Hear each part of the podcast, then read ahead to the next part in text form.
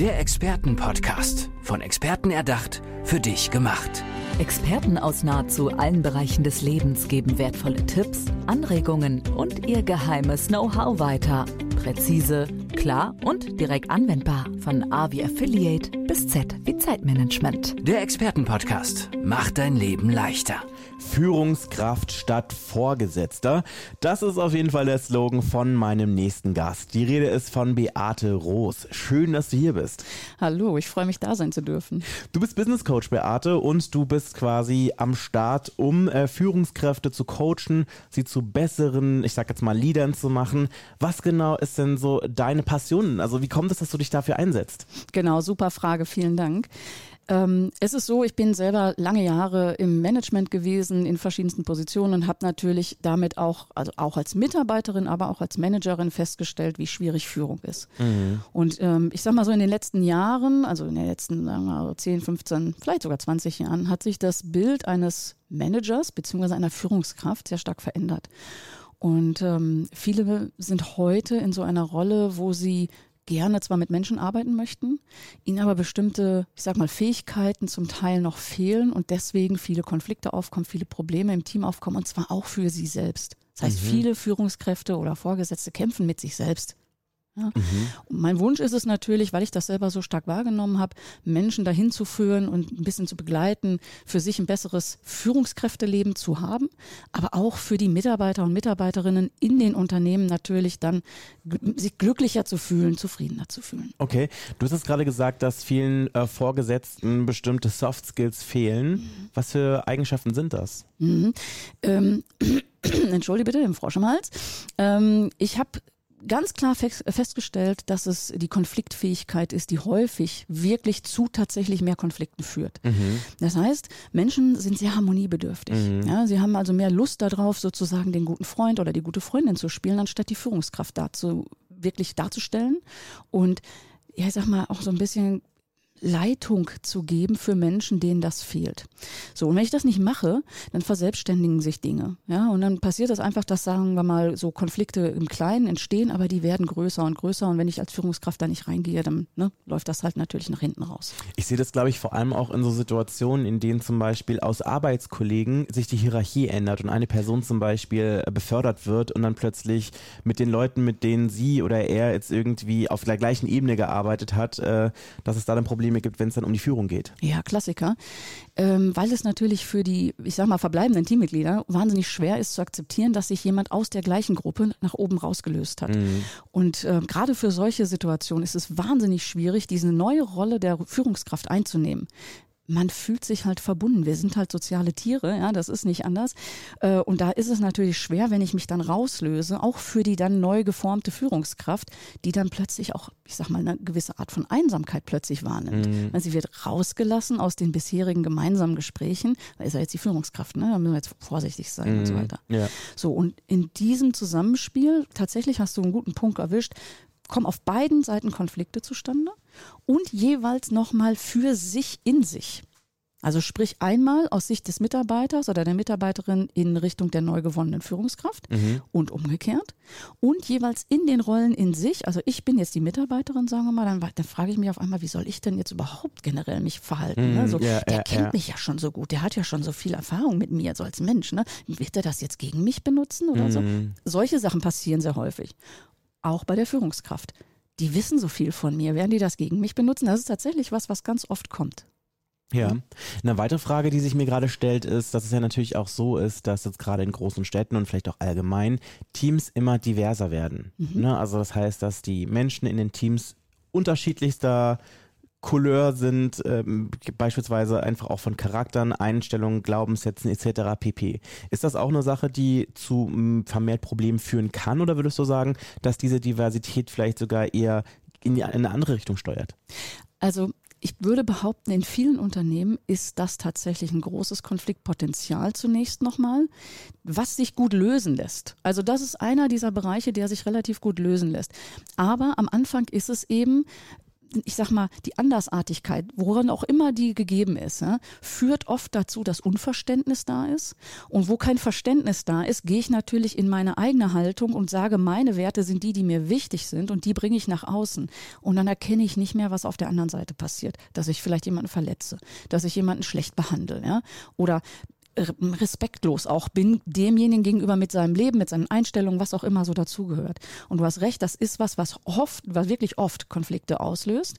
Aber hier funktioniert Konfliktmanagement oft hervorragend, weil es ums Verständnis eben nur auch geht am Anfang. Zu sagen, Leute, schaut mal, macht mal den Perspektivwechsel, da führt man natürlich den Mitarbeiter oder den Menschen hin, ne, ist klar. Äh, und dann kommt plötzlich so, ach so, ah ja, ach, guck mal an, ja, so habe ich noch gar nicht gesehen. Und in dem Moment, wo Verständnis entsteht, kommt Gelassenheit rein. Mhm. Ja, aber das Recht ist ein großer, großer Bereich. Okay. Gibt es eigentlich, wenn du in ein Unternehmen reingehst, so bestimmte Kardinalsfehler, die du ganz, ganz, ganz oft siehst, wo du eigentlich mittlerweile nur noch müde mit den Augen rollen kannst, weil du denkst, not again? Ja, ja, schöne Frage, danke. Also was ganz oft passiert ist, dass Mitarbeiter sozusagen alleine gelassen werden mit den Konflikten, weil die Führungskraft oder der Vorgesetzte der Meinung ist, sind erwachsene Menschen, mhm. können die schon. Nee, können die nicht. Und das hat nichts damit zu tun, ob die erwachsen sind oder nicht. Aber der Auftrag einer Führungskraft ist es, die Mitarbeiter und Mitarbeiterinnen, die ich habe, so zusammenzubringen, dass die miteinander produktiv arbeiten. So. Und wenn ich mich so als Führungskraft eben eher als Freund positioniere, dann halte ich mich da gerne raus, weil ich will ja keinem irgendwie was Negatives. Ne? So, also bevor ich irgendwie mich auf die eine oder auf die andere Seite schlage, das ist so der Gedanke, ähm, halte ich mich lieber zurück. Die kriegen mhm. das schon unter sich geregelt. Das ist ein ganz, ganz großer Fehler, weil damit werden die Konflikte schärfer sehr häufig und es geht mitunter auch in die Bereiche dann, wo man als Führungskraft auch gar nicht mehr agieren kann, selbst wenn man es dann irgendwann erkennt. Dann kommen externe Mediatoren sehr häufig zum Einsatz, ja, wo man merkt, okay, da sind die Führungskräfte raus, die Parteien sind so zerstritten, da braucht es jetzt wirklich eine richtige Expertenkraft äh, ja, sozusagen. Das kann man vorher kann man ganz einfach vorher äh, äh, sozusagen einfangen. Da muss ich mich trauen. Mhm. Und das ist das, was wir vorhin schon mal angesprochen haben. Heute sind Führungskräfte so harmoniebedürftig. Und ich sage sogar, es gibt welche, die sind harmoniesüchtig, mhm. ja, weil die wirklich jedem Konflikt, so weit es geht, aus dem Weg gehen. Das sind die schlimmsten Fehler. Ignorieren, also überhaupt nicht angehen, davon ausgehen, das wird sich schon irgendwie regeln. Mhm. So. Ich höre da auf jeden Fall auch ein ziemlich großes Potenzial raus oder eine ziemlich große Gefahr dafür raus für, ja, für ähm, passive Aggressionen. Ja, der, der, absolut. Das kommt genau daher. Das heißt, ich als Mitarbeiterin zum Beispiel, ja, ich kenne ja selber solche Situationen. Ich mache das ja auch logischerweise, weil ich selber das in meinem Berufsleben, ich bin jetzt über 30 Jahre im Berufsleben, ja, mhm. so. Und ich habe in der Zeit so viel erlebt, was nicht gut geklappt hat. Ich habe mich natürlich dann mit Konfliktmanagement beschäftigt, weil ich gesagt habe, ich will, dass es läuft. Ich will nicht die Aggression nach innen für mich mittragen, was am Anfang passiert ist, und sie dann woanders wieder rauslassen. Mal sehr direkt oder eben manchmal auch eher auf diese passiv-aggressive Art und Weise. Wenn ich solche Menschen in meinem Team habe, wenn ich das merke, da ist so eine passiv-aggressive Art, die an den Tag gelegt wird, dann ist da was nicht in Ordnung. Und dann darf ich und soll ich als Führungskraft gucken und nachfragen. Mhm. Unbedingt. Ja. Das erinnert mich gerade auch an eine Sache, die ich selber auch mal erlebt habe, wo ich gerne noch mit dir gerne weiter reingehen würde. Toxische Teams. Oh. Das kann ja natürlich auch sein, du wirst quasi als Führungsperson an ein neues Team gesetzt oder es, es entstehen innerhalb eines Teams, ich sag jetzt mal, bestimmte Konstellationen, die sehr toxisch sind, die vielleicht so den ganzen Brunnen für alle vergiften. Mhm. Wie ist so da denn deine, deine Erfahrung damit? Ja, das gibt es leider auch immer wieder. Ähm, auch das wird so oft ignoriert. Und zwar, also ich, es ist ein Stück weit nachvollziehbar, warum das ignoriert wird, weil das wahnsinnig komplex ist. Es ist schwierig als Mensch damit umzugehen, wenn man eben nicht die Expertise hat, mit Konflikten zu arbeiten. Ja, dann, dann frage ich mich, verdammte Hacke, was mache ich denn da jetzt? Ne? Mhm. So. Und das passiert tatsächlich mit einer gewissen Regelmäßigkeit, dass es solches äh, toxisches Verhalten, wie du es gerade angesprochen hast, gibt. Und hier ist sehr häufig externe Hilfe der gleich richtige Schritt. Mhm. Der gleich richtige Schritt. Es geht nicht darum, dass Leute mal eine, eine Meinungsverschiedenheit haben. Also jetzt vielleicht nochmal für die Zuhörer und Zuhörerinnen, dass man nochmal vielleicht versteht, was meint denn toxisches Verhalten? Toxisches Verhalten geht weit über eine normale Streitigkeit hinaus. Meinungsverschiedenheiten haben wir alle mal. Ne? Mhm. Streitet man sich kurz in der Sache und dann ist am nächsten Tag schon wieder alles erledigt. Haken dran. Toxisches Verhalten ist, das geht so in die Richtung Mobbing auch natürlich, Mhm. ja, wo ich bewusst Menschen zum Beispiel ausgrenze oder äh, respektlos behandle und eben auch aufgrund zum Beispiel von Diversitätsthemen, ja, Mhm. also Herkunft, Religion, M- Lebensart, was auch immer eben da so das Mhm. Thema sein kann. Und das aber mit einer gewissen Regelmäßigkeit, ja, also dieses schlechte Verhalten mit einer gewissen Regelmäßigkeit zeige und was mitunter auch wirklich unter die Gürtellinie geht, wo also Menschen äh, tief in ihren Gefühlen getroffen werden, gar nicht so sehr auf der Rollenebene oder auf dem, auf dem Themenbereich, sondern wirklich als Mensch getroffen werden und wo Stresssituationen natürlich massiv in die Höhe gehen, wo Burnouts mit rauskommen übrigens auch, ja, ähm, wo Krankheiten entstehen tatsächlich, körperliche Krankheiten und Menschen einfach langfristig auch ausfallen, weil sie es nicht mehr ertragen. So, und da bin ich als Führungskraft in toxischen Situationen sehr häufig aufgeschmissen, wie gesagt, wenn ich da nicht eine Art Grundverständnis schon mal irgendwo bekommen habe. Und da ist externe Hilfe auf jeden Fall ganz hochgradig sinnvoll. Mhm. Du hattest ja gerade nochmal, oder wir hatten vorhin ja schon über deinen Leitspruch gesprochen, Führungskraft statt Vorgesetzter. Und da fällt mir ein ganz spannender Gedanke ein, den ich aus einem Gespräch kürzlich vermittelt bekommen habe, wo eine Person gesagt hatte, ähm, Arbeitnehmer oder Arbeitnehmerinnen, die verlassen kein Unternehmen, die verlassen schlechte Führungskräfte. Das, also es gibt inzwischen auch Untersuchungen, also tatsächliche Studien, wo es ein bisschen auch nochmal in eine andere Richtung auch aufzeigt. Ja, also Arbeitskultur zum Beispiel, das liegt jetzt nicht zwangsläufig nur an dem direkten Vorgesetzten, sondern an der gesamten Unternehmenskultur, ist häufig ein Thema. Aber das, was du ansprichst, ist in der Tat ein hoher Grad an ja, Gründen, warum ich denn das Unternehmen verlasse. Vielleicht kennt man das ja auch selber, wenn man jetzt hier zuhört. Vielleicht hat man sich schon mal äh, aus einem Unternehmen verabschiedet und hat gedacht, Mensch, das Team ist eigentlich toll, aber mein Chef oder meine Chefin, ich, ich komme einfach mit der Person nicht mehr klar. Mhm, Ja, die hilft ja. mir nicht, die unterstützt mich nicht, die löst vielleicht auch Probleme, die ich anspreche, nicht mit mir gemeinsam, ja, solche Sachen. Und es gibt ja Mitarbeiter, ich glaube, es ist die geringere Anzahl an Mitarbeitern, ja, aber ich, es gibt durchaus Mitarbeiter, die sehr lange und aktiv versuchen, aktiv ist hier das Stichwort, an ihren Lösungen selber zu arbeiten, bevor sie auf die Führungskraft zugehen.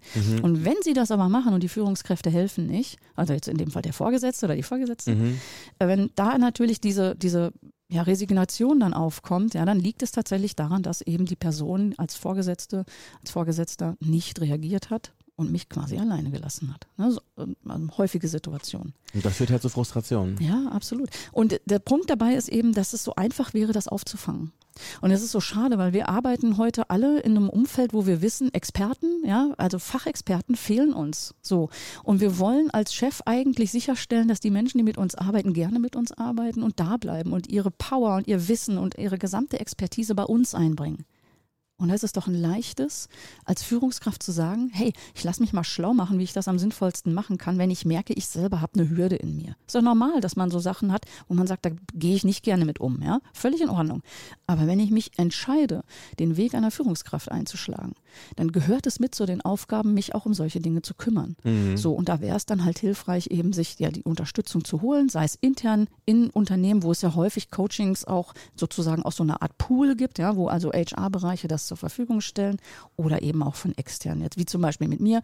Und da einfach sagen, okay, ich bin bereit, mein Team anders zu führen, um mehr Performance und um eben mehr Fachwissen sozusagen im Unternehmen zu halten. Mhm. Stichwort Führung. Ich glaube, eine Sache, die viele Mitarbeitenden immer mal wieder kritisieren, und das sieht man ja auch ganz oft in so, ich sag jetzt mal, Vergleichsportalen wie Kununu, Xing, LinkedIn, wo man halt quasi seine Erfahrungen mit einem Arbeitgeber irgendwie bewerten kann, dass da ganz oft ähm, kritisiert wird, dass Mitarbeiter das Gefühl hatten, dass ihre Arbeit nicht gesehen wird, dass sie nicht irgendwie wertschätzend behandelt wurden. Und dass sie einfach nicht diesen Respekt bekommen, den sie sich für ihre Arbeit und ihren Einsatz und natürlich auch zwischenmenschlich irgendwie gewünscht hätten.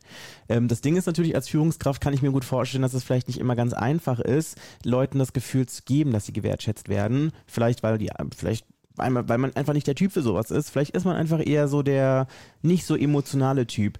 Wie ist das, wenn man quasi wirklich sagt, okay, hey, ich habe das Feedback bekommen oder ich möchte gerne den Menschen dieses gute Gefühl geben, dass ich sie und ihre Arbeit wertschätze, aber eigentlich ist es nicht so ganz mein Naturell, Leuten die ganze Zeit irgendwie zu sagen, wie toll ihre Arbeit und wie wichtig ihre Arbeit ist. Und dann kann ich mir auch gut vorstellen, dass es für einige Leute auch so ein ganz großer Spagat wird zwischen, ich muss jetzt irgendwie was von mir zeigen, versus, ich möchte Leuten jetzt nicht das Gefühl geben, dass wir auf dem Ponyhof sind und allen Leuten jetzt hier irgendwie, dass jeder einen Preis für alles bekommt. Was würdest du da, da, da sagen? Wie kann man das irgendwie authentisch gestalten? Mhm. Also das ist jetzt, also das war ein, guter, ein großer Frageblock sozusagen, den du jetzt gegeben hast, aber überhaupt kein Thema. Ich weiß, worauf du hinaus willst. Es hat aber zwei, drei Aspekte jetzt, mhm. die ich gerne ansprechen würde. Also Punkt eins ist erstmal, fangen wir nochmal kurz beim Mitarbeiter und bei der Mitarbeiterin an. Wenn ich möchte, dass meine Arbeit gesehen wird, muss ich sie auch zeigen. Mhm. Ich will hier nochmal auf das Stichwort Eigenverantwortung hin. Ja? Also es ist, ich rede oft da, natürlich darüber, Führungskräfte zu entwickeln und die zu stärken und die zu besseren Führungskräften zu machen. Aber das hat natürlich trotzdem auch immer was damit zu tun, wie steht mir denn mein Gegenüber eigentlich da entsprechend, ja, gegenüber, äh, blöd, blöd jetzt gesagt, ja. ne? So. Aber wenn ich einen Mitarbeiter habe oder eine Mitarbeiterin, die sehr passiv ist, dann ja, wenn ich das merke als Führungskraft, kann ich nachhaken und graben. Ich würde aber von der Mitarbeiterin oder dem Mitarbeiter auch erwarten, sich ein bisschen zu entwickeln und zu sagen, also wenn ich gesehen werden möchte, wie gesagt, ne, und die Wertschätzung für meine Arbeit haben möchte, muss ich sie auch zeigen. Das heißt, mhm. ich muss Transparenz entwickeln, ich muss vielleicht mehr mit meinem Chef darüber reden oder meine Projekte irgendwo in größeren Runden vorstellen, etc. etc. So, Punkt eins. Punkt zwei. Es geht beim Wertschätzen, das ist ganz, ganz wichtig. Es geht beim Wertschätzen nicht darum, den Ponyhof zu machen. Weil mhm. du das mhm. gerade so als Begriff genutzt hast. Ne? Das finde ich ganz schön. Es geht eben nicht darum, immer nur alles schön zu reden. Das ist keine Wertschätzung. Wenn ich alles schön rede, rede ich es unter den Tisch oder unter den Teppich. Das, ist, das hat nichts mit Wertschätzung zu tun, das hat was mit Ignoranz zu tun. Wertschätzung heißt, ich sehe dich. Ich sehe, wer du bist, ich sehe, was du gemacht hast, ich sehe auch, wo du Schwächen hast, genauso wie ich sehe, wo du Stärken hast. Mhm. Und alles wird betrachtet. Und bei den Sachen, wo es an äh, Schwächen herangeht, helfe ich dir, wenn du möchtest, natürlich, du musst es ja wollen, rauszukommen aus diesem Thema. Ich entwickle dich weiter. Ich als Führungskraft bin an deiner Seite. Geistiges an die Hand nehmen, sage ich dazu immer, ne, so. Und führe dich also auf dein Next Level sozusagen. Wertschätzung hat also auch was mit Kritik zu tun, die natürlich respektvoll rübergebracht werden muss in einem wertschätzenden Feedbackgespräch. Ja, mhm. Da bin ich schon wieder ganz bei dir. Dafür muss ich aber nicht weichgespült sein. Also wenn ich jetzt eher so der Mensch bin, der schlechten Zugang zu seinen Emotionen hat, das ist ja häufig der Fall, ist überhaupt mhm. kein Thema, ne? gibt es ganz oft, heißt das ja nicht, dass ich nicht deswegen respektvoll mit dir reden kann. Ja. Ne? Also ich muss deswegen nicht ja, diese, diesen emotionalen raushängen lassen sozusagen. Das muss ich nicht. Ja, aber es gibt ja auch die Leute, die sagen, nicht geschimpft ist auch gelobt, ne? Ja, das ist aber eine, ein absoluter Irrglaube. Also das ist natürlich, ähm, also ich würde sagen, sogar eine Frechheit. Wenn mir das sagen, jemand sagen würde, würde ich sagen, entschuldige bitte, das ist eine Frechheit. Ja, so, also komm, kann man so nicht machen. Wenn ich ne, dann bin ich ein Vorgesetzter. Wenn, wenn ich so einen Spruch bringe, dann bin ich ein Vorgesetzter und keine Führungskraft. Ja. Ja. Aber das hat man ja auch schon oft gehört, sowas, ne? Ja, es, es gibt ja auch so also tut mir leid, aber es sind dumme Sprüche. Mhm. Ne? Das sind dumme Sprüche. Wir haben in Deutschland tatsächlich sehr häufig diese Kultur, ne? dass dieses, ich sag mal, bewusst auch mal was wertschätzend loben, mhm. wirklich zu kurz kommt. Also es ist schon so, dass wir das in Deutschland nicht gewohnt sind. Ne? Ja. Da, wo sich andere Länder wirklich für kleinste Kleinigkeiten feiern und ein riesen Celebration-Ding draus machen, da wird bei uns gesagt, habe ich erwartet von dir. Ja. So, also ich verstehe schon, was du sagst. Nichtsdestotrotz, also es ist für eine heutige moderne Führungskraft auf jeden Fall wichtig, die Dinge anzuerkennen, die da sind, also positiv natürlich anzusprechen, aber Obacht an der Bahnsteigkante, ich sage es nochmal, es ist tatsächlich wichtig, auch die Sachen anzusprechen, die nicht gut laufen. Mhm. Simples Beispiel aus meiner eigenen Vergangenheit. Ich habe lange Jahre mit einer Kollegin zusammengearbeitet, für die ich die Fachmanagerin war, die Fachführungskraft und mein eigener Manager war dann sozusagen die disziplinarische Kraft dazu und das, da ging es darum, dass also auch ähm, Feedback, was ich ihr fachlich gegeben habe, von ihm natürlich auch nochmal hätte kommen sollen, ja, was er so sieht. Sie hat quasi drum gebettelt und er hat sich geweigert, ihr also kritisches Feedback zu geben. Mhm. Da kamen dann so Sachen wie, ah, du bist mein Sonnenschein, ich habe dich so gerne hier im Team, das ist alles so schön mit dir und du bist immer so harmonisch und so, weil er selber so ein harmoniebedürftiger mhm. Mensch ist. Wem hilft das? Gar keinem. Die Kollegin kam regelmäßig zu mir zurück und hat gesagt, Beate, was soll ich damit anfangen? Ja.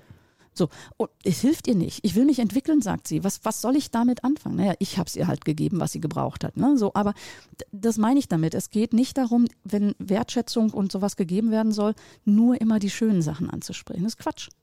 Glauben viele. Ist aber mhm. Quatsch. Beate, wir sind schon am Ende unseres Podcasts angekommen. Jetzt müssen wir noch ganz kurz eine Sache klären. Wie kann man mit dir am besten in Kontakt treten? Genau, also es gibt natürlich die klassische Webseite www.beate-ros-coaching.de, über die man natürlich Kontaktmöglichkeiten findet zu mir. Man kann mich aber auch gerne über LinkedIn finden, ja, und da einfach mit mir in Kontakt treten. Ich bin da ganz locker sprich einfach kurz vernetzen, eine Nachricht schreiben, alles schön. Ähm, genau, so, also ich würde sagen, das sind so die zwei klassischen Wege. Das hört sich auf jeden Fall sehr einfach und niedrigschwellig an. Vielen, vielen Dank, liebe Beate, dass du hier bei mir im Podcast gewesen bist. Ich freue mich sehr. Vielen Dank. Der Expertenpodcast. Von Experten erdacht, für dich gemacht. Wertvolle Tipps, Anregungen und ihr geheimes Know-how. Präzise, klar und direkt anwendbar. Der Expertenpodcast macht dein Leben leichter.